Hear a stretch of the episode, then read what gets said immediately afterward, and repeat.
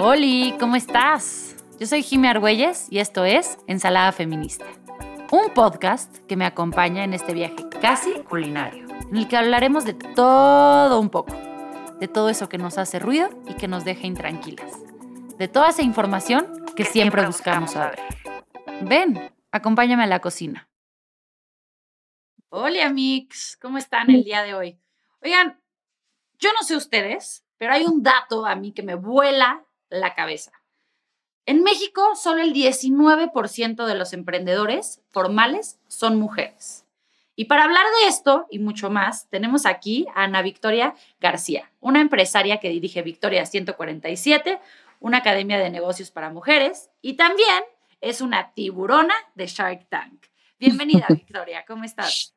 Ay, muy bien, Jimena, muy feliz de estar aquí. A ver, ¿a dónde nos lleva la plática, el chal, el chisme, la controversia? Me encanta, me encanta. Sí, exacto. Está aquí vamos a ver qué, qué, qué fluye entre estas mentes. Venga. Oye, eh, algo que, que siempre eh, me ha llamado la, atención es de dónde surge eh, Victoria 147.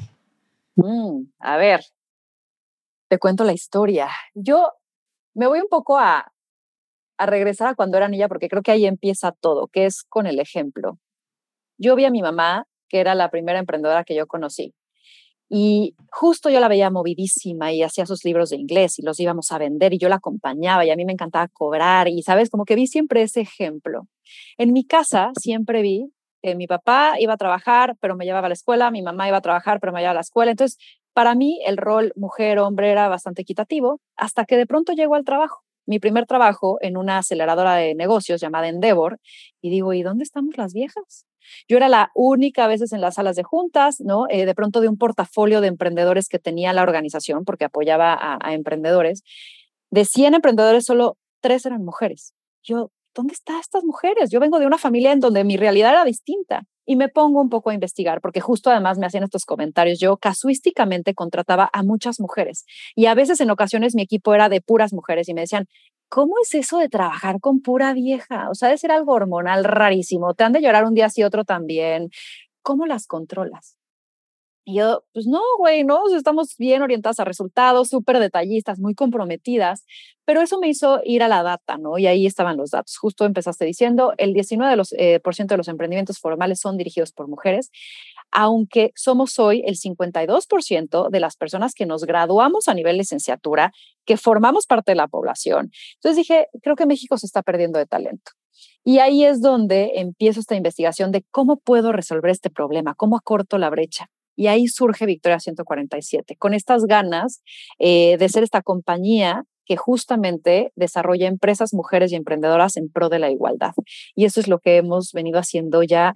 Este año cumplimos 10 años, mana. 10 años. Cool. Oye, y justo en este trayectorio de los 10 años, ¿cómo ves que ha cambiado eh, el mundo del emprendimiento en México? Uy, muchísimo. Y específico a las mujeres. Muchísimo. Te voy a decir, del emprendimiento, desde que yo estaba en Endeavor, la palabra emprendedor era como era la forma cursi de decir, ay, te corrieron y estás haciendo algo por ti mismo. Y eso obviamente... Tienes le estás echando ganitas a la vida. Exacto, y era como, ah, estás emprendiendo, ay, a ver cuánto le dura.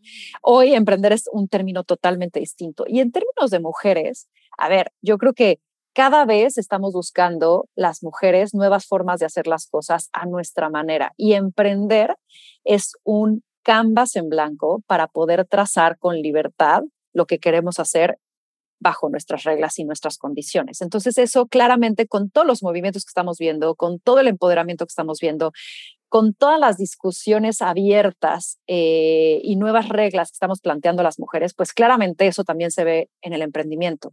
En, ah, ok, pues en este, en este trabajo no me dejan eh, horarios flexibles, pues yo voy a crear lo mío. O sabes qué, me están diciendo que soy una loca con esta idea, pues yo la voy a crear, ¿sabes? Entonces como que creo que eso ha dado una libertad a que hoy veo muchos más emprendimientos de todas las edades, de todos los sabores, en todas las industrias.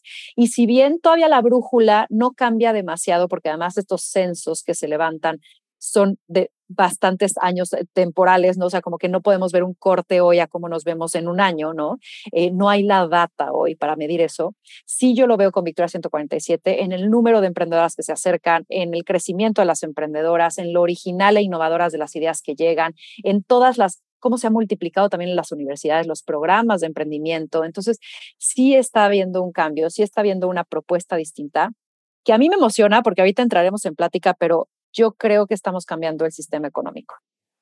Definitivamente. Eh, pues yo, yo eh, estudié Derecho, pero luego me fui a hacer un MBA enfocado eh, en emprendimiento. Me fui a una, a Babson, una universidad que se enfoca plenamente en emprendimiento. Y justo regresar a México fue una grata sorpresa de decir como, wow, este panorama que tú pintas, también luego entré al ITAM a dar clases eh, de emprendimiento, eh, lo cual la gente me dice como de, güey, el TAM le interesa el emprendimiento y yo, sí, no así. Pero algo que me topo muchas veces es que me dicen como de, todos podemos ser emprendedores. ¿Qué opinas tú de eso? Hmm. A ver, todos podemos ser lo que queramos ser, algunos lo vamos a sufrir más que otros. Yo creo que hay perfiles mucho más afines a emprender que otros. Hay perfiles que tienen que pueden bailar con la incertidumbre y el cambio con mucha más gracia y facilidad. Y eso es lo que requiere un emprendedor. A un emprendedor eh, de pronto no tiene que tener todas las respuestas para estar haciendo cosas. Y hay perfiles que buscan mucha más certeza, que son eh, tienen distinta aversidad al riesgo eh, y que les gusta quizás tener una carrera como mucho más trazada. Entonces, yo no creo que todos tenemos que tener la espina de emprender y yo no creo que emprender es la aspiración final. Yo creo que es un gran camino y una gran alternativa para los que tenemos esta inquietud, somos curiosos, nos gusta cambiar, eh, nos gusta crear una idea y verla plasmada, pero también tenemos la resiliencia, pero también tenemos la, disposición de arriesgarnos, eh, la aventura de no saber qué va a pasar en dos años, pero aún así tener cordura de seguir avanzando, ¿sabes? Entonces, yo no creo que sea para todos, porque no todos la gozaríamos y porque no es la aspiración máxima de, y, no todos los perfiles lo, lo, tienen. Yo tenemos un programa en Victoria 147 que se llama Desde Cero. Y me encanta decir que es, es para la etapa temprana, cuando ni siquiera quizás tienes una idea y quieres aquí en tres semanas venir a pensar en un problema a resolver, pensar en una idea, hacer la ideación, ¿sabes? Todo el proceso de, de empezar. Y me encanta saber que muchos de los que cursan desde cero dicen, ay, no, no, no, no, no, yo ya definí que no soy emprendedor. Qué bueno, te ahorré muchísimo dinero y muchísimos eh, insomnios, ¿no? En tu vida. Lágrimas, este. Exacto, exacto. Sí, creo que eso, creo que aparte como, como emprendedor, digo, creo que todo esto aplica para cualquier persona profesional, pero como emprendedor tienes que tener mucha tolerancia a la frustración, mucha resiliencia y sobre todo estar preparada y preparado a que te digan no un chingo de veces. Eh, un chingo. Eh, cuando tú empezaste eh, con, este, con Victoria 147, alguien te dijo como, estás loca, ¿por qué estás haciendo eso? Eso va a ser una tontería. O sea, ¿te enfrentaste con este no general? Me enfrento todos los días, hoy, inclusive hoy, con mi equipo, ¿sabes? Que me dicen, estás loca, Ana Victoria. Y a mí me parece un piropo. Hay veces que si estás en un mal momento te lo puedes tomar personal y te puedes caer, pero es lo que también pasa tienes que automotivarte, hay que saber automotivarte, automotivarte cuando eres emprendedor. Entonces va a haber días malos en donde tú solamente te vas a dar la espalda, pero si tu visión, tu deseo de probarlo sigue siendo más fuerte, es lo que te motiva a seguir diciendo, pero voy a buscar el sí. Cuando empecé, sobre todo en la parte de ideación, ¿no? Cuando decía, ay, quiero hacer algo para mujeres, una parte de validarlo fue hablar con gente que respeto. Y hay unos que me decían, claro, o sea, huevo, es una gran idea, hay que apoyar, el, eh, es una diferencia, hay que apoyar a las mujeres, no sé qué. Y eran personas quizás afines con la problemática, que tenían o hijas o esposas o mamás emprendedoras, entendían qué onda. Y había otros que me decían, pero ¿por qué? O sea, las mujeres tienen las mismas posibilidades, eh, oportunidades, si no emprenden o si no están haciendo ese paso laboral es porque no quieren. Y había estas, a veces, son opiniones muy válidas y, creo que los nos te fortalecen muy cañón. O sea, yo tengo a algunas emprendedoras que de pronto les digo, híjoles, que qué ganas de irnos por el empedrado, güey, ¿no? ¿Por qué no nos podemos ir en rampita, lisito, bajadita, ¿sabes? Esa gringa de seis Cota, güey, ¿no? Aire acondicionado y no, nos vamos por el empedrado. Pero es parte, de, creo que también de, de lo que nos gusta de, de cambiar el status quo. De, de, hacer algo que quizás no era tan evidente para algunos y que claro que va a costar trabajo, porque si no lo estarían haciendo todos. Entonces, de pronto esos no, sí, y de, de 10 veces que picheas, quizás una te dicen que sí.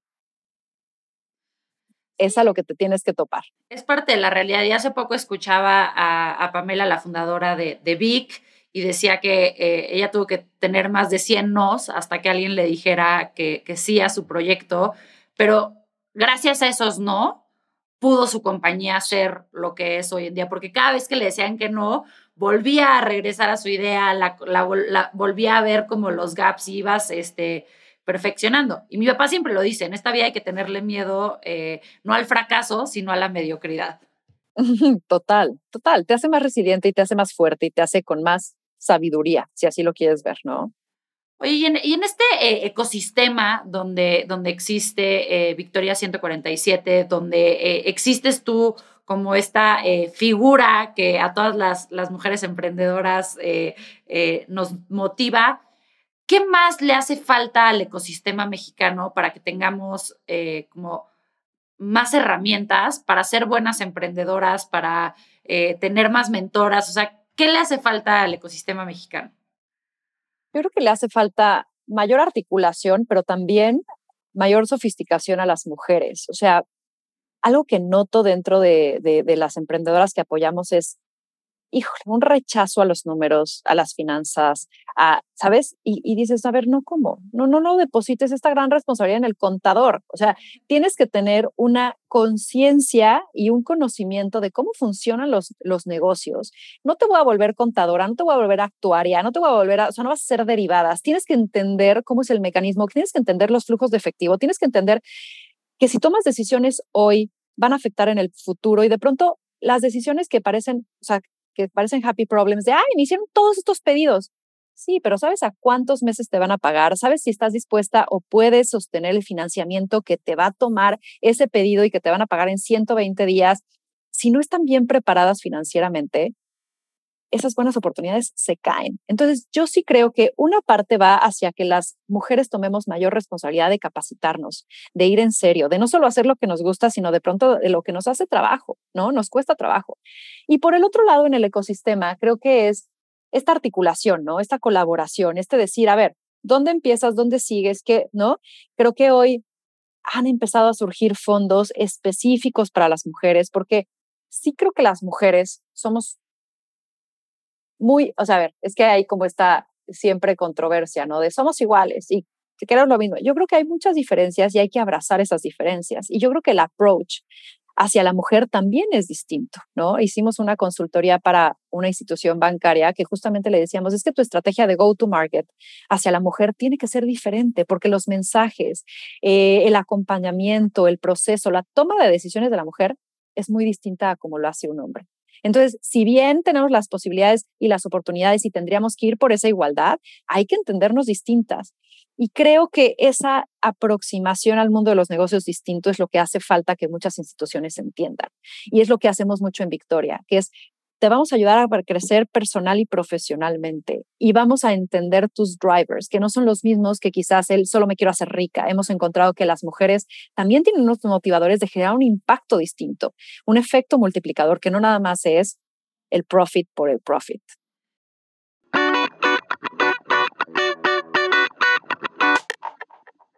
Y creo que eso es bien importante, como lo dices. Eh, a mí hay mucha gente que se ha acercado a mí porque pues, no tengo pelos en la lengua y entonces digo las cosas como son. Y entonces llegan emprendedores y me dicen, hey, ¿qué, qué, ¿qué pasa cuando estoy picheando y me preguntan que si me voy a embarazar? No me deberían de poder preguntar eso. Yo, pues sí, no te lo deberían de poder preguntar, pero te lo van a preguntar, entonces tienes que estar preparada.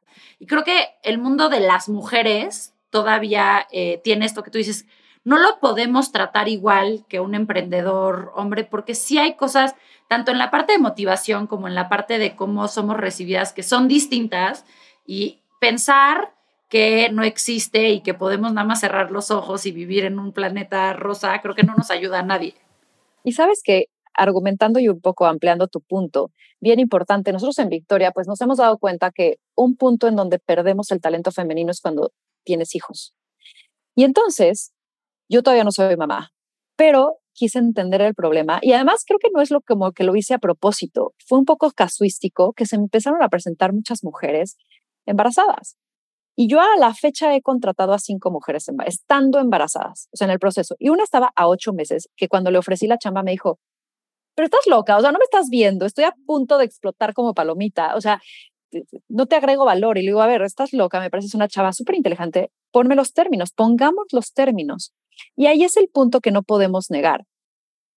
Tenemos hijos, las mujeres. La sociedad hoy no está todavía en el lugar aspiracional que deberíamos de tener, en donde la responsabilidad de tener hijos se comparta en la sociedad, entre hombres, mujeres, entre empresas, entre gobierno, entre instituciones de daycare, ¿sabes? O sea, en todo lo que nos rodea. Y entonces ahí es donde hay que abrir la conversación. Y si bien no te tendrían que no contratar o no invertir porque vas a ser mamá, sí creo que hay que abrir más la conversación a decir cómo hacemos que eso sea posible. Porque justamente si lo dejamos también como un mito y nadie habla del tema, pues es algo que, híjole, no voy a tocarlo porque es sensible, pero ¿cómo, ¿cuál es tu visión sobre esto? Y cómo juntos lo resolvemos, que no sea un impedimento, que sea un, un reto a resolver hacia cómo nosotros en sociedad nos, nos, nos, manejamos mejor. En Victoria, te digo, tenemos un, maternity leave hacia cuatro más meses después empiezan como poco a poco a venir, más flexible, pueden trabajar desde su casa, ciertas cosas, pero las semanas que yo les doy de flexibilidad, les digo, sí, siempre y sí, que tu esposo también las pida en su chamba. Porque de esa manera empezamos a sensibilizar del otro lado. Y entonces, si el hombre llega con su trabajo y le dice, oye, pero yo requiero flexibilidad porque vamos a compartir en este proceso con mi esposa que también se la están dando, pero a condición de que a mí me la den, empezamos a abrir puertas a decir, el chavo es de dos, papi y mami, ¿no? Hagámonos cargo, pero hay que tener esas conversaciones. Totalmente, creo que es justo eso, no podemos ignorar el elefante rosa que está eh, en el cuarto. Y realmente eh, creo que cuando tienes estas conversaciones que pueden ser un poco incómodas al principio, que no nos han eh, dado todas las herramientas para hacer, normalmente eh, yo me he encontrado que, que, mis jefes o las personas con las que me he topado son bastante receptivas y es nada más un tema de, a ver, es que nadie nunca me había planteado esto, pero ya me lo trajiste a la mesa, vamos a platicarlo. O sea, creo que no es que los hombres sean enemigos de las mujeres emprendedoras. Y a ver, y si estás entrando a un trabajo y te das cuenta que sí lo son, pues salte de ahí, también qué estás haciendo, ¿no? O sea, como que busquemos lugares en donde también podamos abrir nuestras alas o ve y cambia el lugar donde estás. O sea, es como, ¿qué, qué batalla quieres pelear? Pero nuevamente hay que hacernos responsables de nuestros actos. Y si nosotros estamos pidiendo algo, también qué vamos a ofrecer. Y de eso se trata, de llegar siempre a un balance, ¿no? Y a un equilibrio. Totalmente. Oye, y ahora pasando un poco a tu lado, eh, este, como eh, inversionista, como Shark, eh, ¿Qué, dices de eh, todas estas estadísticas que se presentan de que las mujeres son eh, mejores directoras y que sus emprendimientos tienen mejores rendimientos, pero que de todas maneras solamente representan 4% del capital de venture que hay en el mundo? Te voy yo creo que hay un incentivo desalineado entre los que quieren dar el dinero y las mujeres emprendedoras, que es justamente el por qué lo están haciendo. Creo que y el, y el momento en el que quieren algo de vuelta. Yo creo que las mujeres emprendedoras somos muy comprometidas, somos eh, con quizás más cautelosas porque queremos que esto sobreviva, que esto, ¿sabes? O sea, que no, no somos quizás tan bloferas, o sea, lo que te decimos de proyecciones es la neta, no es nada más un, nice to have y ojalá y vámonos así, vámonos a ver este bien, explotemos el Excel. Y entonces eso hace que quizás nos categoricen como menos ambiciosas, más conservadoras. Hay el término de cebras, ¿no? Que son estas empresas que tienen crecimientos quizás no tan acelerados, pero más sostenibles en el tiempo, eh, que justamente buscan la rentabilidad, no buscan estar en números rojos durante los siguientes siete años, y a ver qué y me voy a enfocar en solo adquirir usuarios y después veo qué modelo de negocios hago para capitalizarlos, sino que realmente queremos que haga sentido. ¿Qué pasa a los fondos hoy? Están buscando unicornios, la mayoría de ellos, y los unicornios, yo de pronto tengo mis reservas sobre ellos porque están tan enfocados en crecer. Piensan que además el, el crecimiento es infinito cuando los recursos no lo son. Están creando una burbuja, un humo, en donde están perdiendo la propuesta de valor en el proceso y después explotan. Hoy hay tantas fintechs eh, eh, llegando a reestructuras, este, entrando en Chapter 11, porque no era factible ese modelo de negocios. Entonces, es una burbuja que va a explotar, pero claro, ¿qué busca el fondo? Un retorno rápido. Y entonces, les brillan los ojos cuando una empresa les dice, tu retorno va a estar en un año, va a estar en dos años, va a estar en tres años, tengo crecimientos del 500%, exacto. Entonces es como, ok, nosotras creo que nuestra tesis es distinta. Y los fondos que están queriendo que la derrama económica tenga también otro propósito y otros fines y que sea sostenible y tienen la paciencia, escuchar el otro día un podcast del, del capitalismo consciente. Hay que tener courage y paciencia, porque courage es entre valentía y coraje, ¿no? Eh, y justo es eso, creo que las, las buenas historias se van a construir con tiempo y con paciencia y no van a ser unas cosas que crecen y después caen. Esos son los fiascos que ya empezamos a ver de aquellos que, no todos, pero de aquellos que solo se estaban enfocando en el crecimiento acelerado. 100%. Y ahorita mencionaste eh, capitalismo consciente y de hecho tuve la fortuna de que Rash Sinsodia, uno de los fundadores del movimiento, fue, fue mi profesor eh, en la maestría y a mí me abrió muchísimo los ojos esta forma eh, de ver los negocios y también por eso soy completamente apasionada del emprendimiento social y el emprendimiento de impacto, porque como tú creo que los unicornios no son reales, o sea, tarde o temprano van a este, explotar, no son, no son los modelos que me gustaría ver que el mundo siga, pero ¿qué opinas tú de este tema del emprendimiento de impacto? Mm. Mira, justo nosotros, bajo nuestra definición de una compañía que desarrolla empresas, mujeres y emprendedoras en pro de la igualdad, estamos buscando retar un nuevo sistema económico generador de valor consciente. Y justo en septiembre voy a sacar el manifiesto y un diagrama sobre lo que estamos planteando o poniendo sobre la mesa sobre el valor consciente. ¿Qué quiere decir? Y justamente es quitar el profit del medio. No tiene que irse, ojo, porque las empresas están insertadas en un sistema que hoy funciona, que es a través de un trueque de dinero y hay que entender que estamos hechas para ser rentables y ser sostenibles en el tiempo. Entonces el profit no se va, pero deja de ser lo único importante y deja de estar en el centro para meter más valores para meter el valor ambiental y, de sustentabilidad, para meter el valor espiritual, para meter el valor social, para meter, ¿sabes?, el valor económico como uno de estos. Entonces, para mí y para Victoria 147, nuestra tesis es, si multiplicamos cada vez más empresas que son responsables con el valor que generan y es consciente el valor y el impacto que generan, es como justamente vamos a tener una democratización de las posibilidades y no este, eh, hay eh, monopolios eh, que, que, que, que, quitan posibilidades y oportunidades. Entonces, en Victoria es lo que estamos fomentando, crear empresas que creen valor consciente. Eso es, justo lo dijiste muy bien, o sea, el tema de estas empresas no es que quitemos las ganancias, la parte económica, porque cuando de repente hablo en mis clases de emprendimiento social me dicen, entonces, entonces somos fundaciones y yo, no, o sea, es nada más que no sea el centro de todo, que sea eh, o sea, es parte de porque estás inmerso en un sistema económico, pero no es esta idea como súper cerrada de eh, stakeholder value, stakeholder value, este, stockholder value. Entonces... Y, darte cuenta, te voy a decir, del impacto que tienen las decisiones que tomas. O sea, el otro día hablaba con uno de nuestros mentores eh, que tiene una empresa que se llama Smartfish y es pesca este, sustentable. Y dices que a veces pensamos que lo caro es el corto plazo cuando no estamos viendo que lo caro es el largo plazo. Y entonces tener un mango en tus manos fuera de temporada, ¿sabes lo que le está costando al mundo? Tu capricho. ¿Cuántas decisiones tomamos de, de empresa que no estamos sabiendo el impacto que estamos generando a mediano y largo plazo? Entonces, creo que justamente tener nada más estos visores de decir, llevarme a este crecimiento acelerado eh, en donde yo me voy a volver rico en dos años, ¿qué impacto está teniendo en los demás?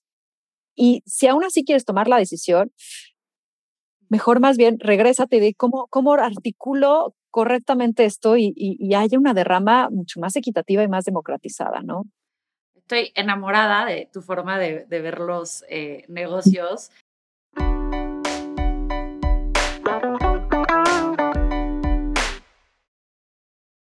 No sé, de repente para mí esta mentalidad no hace tanto clic con, con Shark Tank. Entonces, ¿cómo llegas y cómo las concilias? Te voy a decir, Shark Tank para mí ha sido todo un proceso personal. Un viernes, saliendo de casa de Chantal, una amiga me hablan por teléfono y me dice, hola, soy Kiren Miret, la productora de Shark Tank, y te queremos como Shark en la primera temporada. dije, ok, me levanté mis chones, güey, porque pues del impacto, ¿no? Así de, ok, va. Yo tenía 31 años y entonces fue de, ok, necesito más información, sentémonos a platicar. Y ya me contó, sí, qué onda, ta, tú serías la única mujer, este, ta, esta es la primera edición, México, que va. Me dijo, le dije, tengo que pensarlo, sí, va, pero tienes dos semanas porque yo empiezo a grabar en cuatro. Y yo, a la madre. Y me vi al espejo y dije, chale, hija. O sea, me salió el diablito y el angelito. Y el diablito me decía, ¿de qué estás hablando? Si tú no eres millonaria, si tú no tienes 50 años, tú no eres el yerno del señor más rico del planeta. Eh, y por el otro lado, el angelito decía, pero llevas haciendo esto los últimos 15 años de tu vida, sabes evaluar empresas, has estado en 40 consejos consultivos, o sea, sabes del tema, ¿no? Y además, pues sí, lo vi como una oportunidad, es decir, es una plataforma que va a haber un antes y un después para Victoria y para lo que hago. ¿Cómo me voy a ver al espejo en cinco años si digo que no? ¿Cómo voy a ver el espejo en cinco años si digo que sí? Y algo que tengo es este mantra de decir, no voy a dejar oportunidades por miedo. Y di el paso. Ahora, esa primera temporada, pues sí fue muy contrastante, porque uno, mi tesis de inversión es muy distinta a la de los otros Sharks. No, yo no estaba haciendo un show, yo estaba haciendo como muy, pero estaba un poco perdida en qué debo de ser, ¿no? Y pues chavita, ¿no? Este, sin experiencia. Entonces como que decía, qué rollo y tengo que ser ruda o no, qué se espera. Y también las ediciones de los programas pues hacen sacar, ¿no? Las cosas más aquí. Ah, ah, ah. Tenemos que decir que no son las, el 100% de la realidad. Y donde yo digo que sí voy a apostar, sí voy a apostar y me voy a meter y metal, ¿sabes? No, no estoy blofeando tampoco. Entonces creo que esa fue una, una entrada a decir, ah, pero me conflictuó porque era la primera vez que me hacía pública. Y las redes sociales no son lo más lindo, entonces como que de pronto era de, ay, no sé qué, yo decía, pero ¿por qué me están atacando? Yo soy buen pedo, ¿no? Tanto fue como el decir, no sé, no me sentí en mi piel, que la segunda temporada le dije, no, no, no, mire, o sea, quieren no. Tercera temporada le dije, no, hasta que de pronto me invitaron a la quinta y le dije, ok, ya estoy lista para volver. Ya me sentía más a gusto en mi piel. Y justo en la quinta y en la sexta ven una Victoria distinta mucho más neta, mucho más en su sentido de no voy a ser una mini Arturo Rodrigo, soy una Victoria, la emprendedora, soy la más chava, tengo más empatía, voy a invertir en las emprendedoras porque las quiero meter a Victoria y les voy a dar así seguimiento. No voy a invertir por invertir, es mi lana y si no es aquí es en Victoria, entonces claramente tengo un trade-off natural. Este, tengo que ir con mi tesis de inversión y voy a apoyar en las cosas que quiero que crezcan. Y si ves mis cuestionamientos eh, sobre las empresas, es justo eso, es ¿Por qué haces las cosas? ¿Cuál es el sentido? ¿A dónde quieres llegar? ¿Qué impactas? ¿Cuál es tu efecto multiplicador? Entonces, para mí Shark Tank es una puerta y una ventana de mostrar una postura distinta, ¿sabes? Eh, y mi tesis no va en contra de lo que yo soy. Y realmente creo que, digo, quería que tú nos contaras la historia, pero creo que ese, eh, en preparación del de este episodio, me eché varios este, episodios de Shark Tank y se nota muchísimo, se nota... Eh, eh, este salto que tú diste de la primera a hoy, estos últimos episodios que te vemos, eh, digo, solo crece mi admiración eh, por ti. Todo el mundo que me conoce sabe que soy la más fangirl tuya, entonces... Este, muchas gracias, Rey. Y creo que es importante que existan más mujeres inversionistas también, o sea, porque ya hablamos de una parte de las mujeres emprendedoras y creo que es padrísimo pero también creo que con espacios como Victoria, como con otros espacios, eso ahí va. Pero todavía veo un vacío muy, vacío muy grande en mujeres inversionistas. Sí, yo creo que tienes razón y hay que cerrar un poco la brújula de las, de la, el círculo, ¿no? Este, de, de las tesis de inversión, que están buscando también las emprendedoras, que también pongan una, una propuesta sobre la mesa eh, preparada, que entiendan dónde está el retorno de inversión, pero qué otras cosas están dando y que justamente estas, estas nuevas tesis de inversión vayan a entender dónde hay valor, donde los demás no lo están viendo. A mí me encanta ver estos fondos que están apoyando a proyectos sociales, proyectos ambientales, proyectos en donde dicen, claro, a ver, hay que hacer esto sostenible. Hay, de hecho, creo que Matt Damon o no sé si Leonardo DiCaprio, no sé, están en un, eh, en un fondo que apoya eh, a, dar servicios de agua en África. Y de pronto eh, estaban, entendieron que lo tenían que hacer a través de dar microfinanciamiento a mujeres. Y todos como que decían, qué culeros, o sea, ya si te vas a meter en esto, pues dalo y no, este, ¿por qué estás además poniendo financiamiento? Ta, ta, ta? Y decían, no, es que espérate. Hay un tema de género. A ver, uno, las más pagadoras son las mujeres, entonces no estamos enfocando a ellas. Pero si solo les damos el dinero, en la familia ocasionamos un real problema. Si no tienen un compromiso de devolverlo, ellos no tienen una excusa para decirle al esposo que tienen que ir a trabajar, porque hoy no las dejan literalmente salir a trabajar. Pero con la excusa de tengo una deuda, tengo que salir a trabajar, el tema familiar se resuelve. Entonces imagínate, cuando vas realmente al origen de las circunstancias y al origen del problema y lo entiendes, es cuando la solución tiene que tener una cadenita articulada para que realmente se llegue a profundidad. Entonces, hoy las mujeres están llevando agua a sus hogares, están perpetuando un círculo virtuoso hacia que ellas también son generadoras de los ingresos, donde ellas están saliendo a trabajar y están cambiando la cultura a través de entender cuál era el problema. Entonces yo creo que hay que entender la tesis de inversión, hay que entender cuál es la propuesta que ponemos sobre la mesa y cómo hacemos esto, no un one shot, sino un efecto multiplicador que derrame y decir, oye, mira, este es mi proyecto, voy a tener retorno en 10 años, no en 5, como acostumbran los fondos, en 10 años. ¿Cómo podemos hacer esto sostenible? ¿Y cómo hacemos quizás una colaboración mucho más grande, que no sean tres inversionistas, que se democratice entre 50? Y entonces no me urge a mí el dinero en 5 años, lo puedo sostener en el tiempo. Entonces hay que entender realmente cuáles son estas aristas y qué tendríamos que resolver para que todos ganen, para que no otra vez el inversionista sea el único que diga, hijo, y a mí mi retorno en 10, 15 años. Pues no, ¿cómo hacemos que esto pueda servir y funcionar para todos? Claro, creo que sí, creo que es como un cambio de, mentalidad eh, que se está dando. Yo en un punto eh, empecé a levantar un fondo de inversión de impacto, eh, quería levantar un millón de dólares para invertir en eh, salud y educación, llegó la pandemia y todo se fue a volar. Eh, pero bueno, ahora soy muy feliz trabajando eh, con emprendedores, pero creo que como tú dices, tenemos que redondear, tenemos que, cerrar.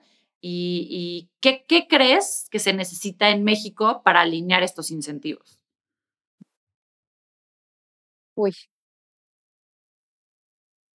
Es que yo creo que muchas cosas. O sea, por un lado, creo que hay que ir por capas, ¿no? Primero es la capa de la conciencia y entender que todos estamos en el mismo lugar, porque hoy como que es muy fácil decir, claro, no, yo quiero empresas sostenibles, sustentables, ta, ta, ta, pero del dicho al hecho, ¿no? Del plato a la, del plato a la boca se cae la sopa, o sea, como que sigue estando en la capa muy mercadológica, ¿no? Ay, claro, yo este, apoyo el Pride y no sé qué, y pinto de colores mi empresa, pero adentro no tengo ni un este, homosexual en ciertas posiciones o, ¿sabes? No hay políticas o no hay procesos. Entonces yo creo que es ir por capas e ir primero la conciencia, e informar porque es importante, dar una propuesta de valor, o sea, articular, realmente entender cuál es tu dinámica de negocio, porque de pronto no hay esta congruencia. Entonces, como que siento que hay que hacer la tarea primero que nada, ¿no? Eh, creo que se tiene que empezar a enseñar un emprendimiento distinto. Se tiene que dejar de aspiración, ser aspiracional la acumulación. Se tiene que eh, crear esta conciencia de no necesitas tanto. La felicidad está en no tener más cosas, sino entender que necesitas menos. Y entonces creo que de esa manera vas haciendo una sociedad que realmente ponga soluciones que realmente necesitamos y que resuelvan problemas reales. Pero eso va de conciencia y estamos en la primera capa. Ya una vez que nos hagamos todos mucho más conscientes, vamos a tener mensajes y propuestas sobre la mesa que todos queramos apostar. Oye, mana, yo quiero agua en un futuro. Hoy no le vemos valor porque no nos cuesta, porque apenas si pagamos el predial, pero el agua es gratis, ¿sabes? Entonces, pero cuando empiece a fallar, cuando empiece a faltar, cuando empiece, entonces vamos a empezar a resolver esos problemas. Fuck. Hagamos conciencia más bien de qué es lo importante y entonces ahora sí, voy a apostar en tu empresa, no nada más porque me va a dar dinero de regreso, porque me va a dar agua. Entonces, cuando empecemos a alinear los valores y entendamos qué sí es valioso y qué no, y que mis cuentas en el banco y los ceros no me van a llegar a tener agua en unos años, y más bien pongámonos de acuerdo y digamos, oye, a ver, ¿cuáles son los problemas que en el mundo vamos a tener en 20 años? Invirtamos en los emprendedores que van a resolver eso. Y no pidamos que tengan un retorno de dos años, sino más bien que tengan un resultado de un producto que me va a resolver esa problemática social. Y eso es valor, eso es valor, ¿sabes? 100%. Y justo es lo que yo trato de comunicar mucho, que un emprendedor no o una emprendedora, no se trata de emprender por emprender, no se trata de nada más porque ah, ahora está de moda ser emprendedor, sino es ¿Qué problema estás solucionando? ¿Y qué problema verdadero? Porque Y mira, por más que soy la más shopaholic del mundo, eh, no necesitamos una nueva marca de tenis, no necesitamos una nueva marca de celulares. Necesitamos, como tú dices, solucionar estos eh, grandes problemas. Eh, y entonces, para cerrar el día de hoy, me encantaría que, ¿qué le tendrías que decir a estas emprendedoras en potencia que, que, están ahí entre si sí o si no? ¿Qué, qué consejo les das? Hmm. Yo creo que les diría es, busquen que su vida tenga un fin y ese fin que las haga gozar. Porque de nada sirve ser unas mártires por la vida y resolver problemas, pero no gozarlo. También venimos a pasarla bien. Pero si vamos a hacer un esfuerzo, si vamos a levantar y quemar energía, que valga la pena, ¿no? Encuentren su mantra. Yo tengo tres cosas que siempre evalúo cuando hago algo.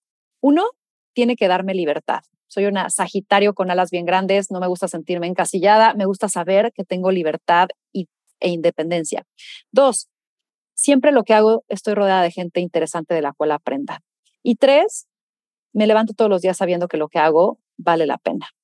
¿Cuál es tu mantra? ¿Cuál es este propósito? Y disfruta haciéndolo. Yo creo que eso es lo que, lo que te da gasolina para nunca caerte, para ir por esos 10, 100 nos y no importar y seguir intentando me quedo con la tarea de conseguir mi propio mantra. Me encanta el tuyo, será una guía. Eh, y creo que son principios por los que deberíamos de vivir todas las personas y debería ser algo que consideramos en nuestra vida, seamos emprendedoras o no. Eh, Victoria, ha sido un gusto poder tener este espacio eh, contigo y muchas gracias por estar en Ensalada Feminista.